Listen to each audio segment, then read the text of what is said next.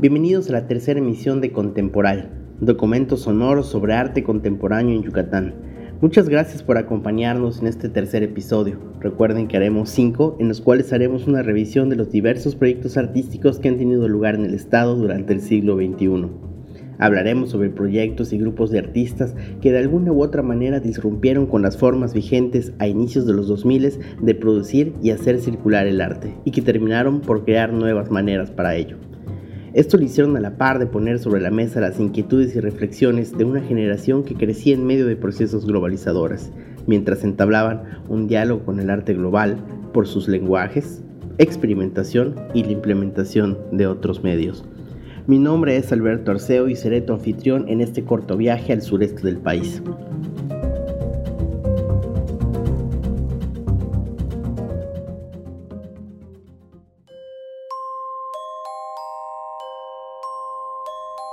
Continuamos con proyectos que tuvieron lugar ya entrada la primera década del siglo XXI.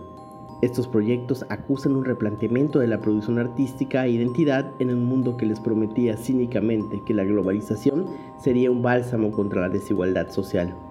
Estos grupos artísticos reviran la idea de centro y periferia y proponen una conversación de ida y vuelta con los lenguajes artísticos de otras latitudes. El primer proyecto del cual hablaremos es Fotobusón, el cuerpo, su trayecto urbano y el desplazamiento geográfico devinieron en gestos artísticos que buscaban reflexionar sobre la identidad cultural de la región yucateca en un mundo inmerso en procesos globalizadores. Fotobuzón estuvo integrado principalmente por Luis Payán, José Luis Fajardo, Omar Said, Lisette Abraham, Enrique Osorno, Robin Canul y Pepe Molina.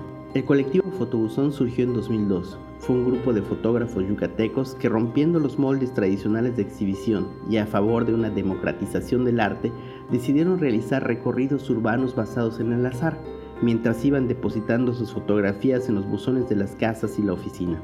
Subyacía a este gesto valorar la imagen como objeto en un tiempo en que la virtualidad cobraba más fuerza. A lo largo del tiempo, el proyecto fue diversificando su forma de distribución y sumando invitados en cada edición que organizaba. Pronto las derivas urbanas se convirtieron en intervenciones en el espacio público, eventos artísticos o viajes a otras ciudades del país y del mundo, donde se replicaban estas mismas estrategias. Al respecto habla Lisette Abraham, integrante del colectivo Fotobusón. Este proyecto nos motivó mucho cuando ganamos la beca del PACMIC que es el programa de apoyo a las culturas municipales comunitarias del estado de Yucatán. Este apoyo nos impulsó a adentrarnos al proyecto y a conocer las formas de relacionarnos con la fotografía. Nos ayudó a entender cómo relacionarnos con la gente y con el espacio público, ya que Fotobusón fue un proyecto de fotografía pública que habría como más preguntas que respuestas, ¿no? Como por ejemplo, nos preguntábamos cómo a través de un objeto como la fotografía podía ser un dispositivo para romper el hielo entre dos personas en el espacio público. También nos preguntábamos cómo los buzones de las casas o si los buzones de las casas podían servir como espacios para intervenir con arte y de qué forma eh, esta actividad podía visibilizar el escenario fotográfico en Mérida. Algunos de los fotógrafos que han participado como invitados han sido Pedro Meyer, Lourdes Grobet, Maya Godet, Dulce Pinzón, Fernando Montiel Clint, Adela Goldberg, Ramiro Chávez, Francisco Matarrosas, entre muchos otros.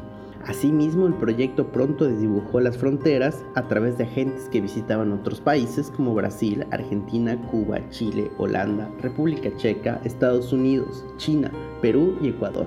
De igual forma llegaron a otras ciudades de la República como Jalapa, San Agustín Etla, Saltillo, Coahuila, San Luis Potosí, Ciudad de México y Palizada. Otro proyecto que replantea las formas de conectividad y hacer circular el arte es Combi Collective en 2006, tres artistas, Robin Canul, Gabriel Cabañas y Jorge Berbera, bajo el nombre de Combi Collective, realizaron un viaje desde Yucatán hacia el resto del país en un Volkswagen modelo Combi Caravel. No solo llevaron con ellos una exposición de obra de artistas yucatecos, que fueron expuestas en 14 estados de la República en espacios alternos, sino que igualmente se convirtieron en el medio por el cual otros artistas de otros estados intercambiaban obra entre sí.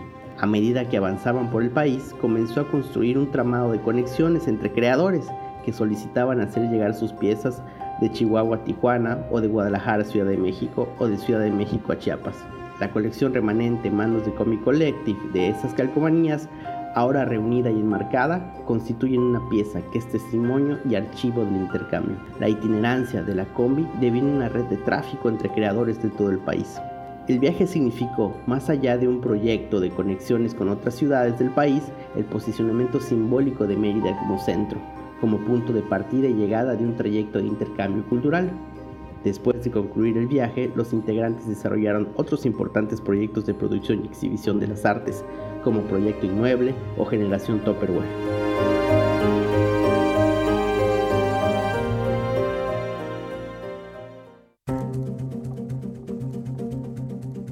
En muchos de los proyectos de esos años en Yucatán, como los que hemos mencionado, una de las características en las nuevas estrategias fue establecer lazos de conectividad con otros lugares y artistas del país y del mundo. Estar vinculados se asumió como ser parte de lo global, pero sobre todo ser parte del mismo tiempo, es decir, ser contemporáneos.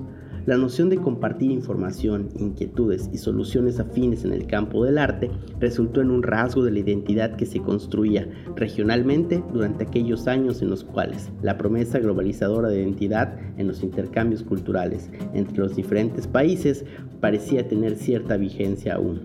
Ser contemporáneo implicaba asimismo establecer relaciones con el exterior y eso significaba no solo ser un receptáculo de influencias, sino había que entablar un diálogo, es decir, generar un canal de intercambio y muchas veces de colaboración.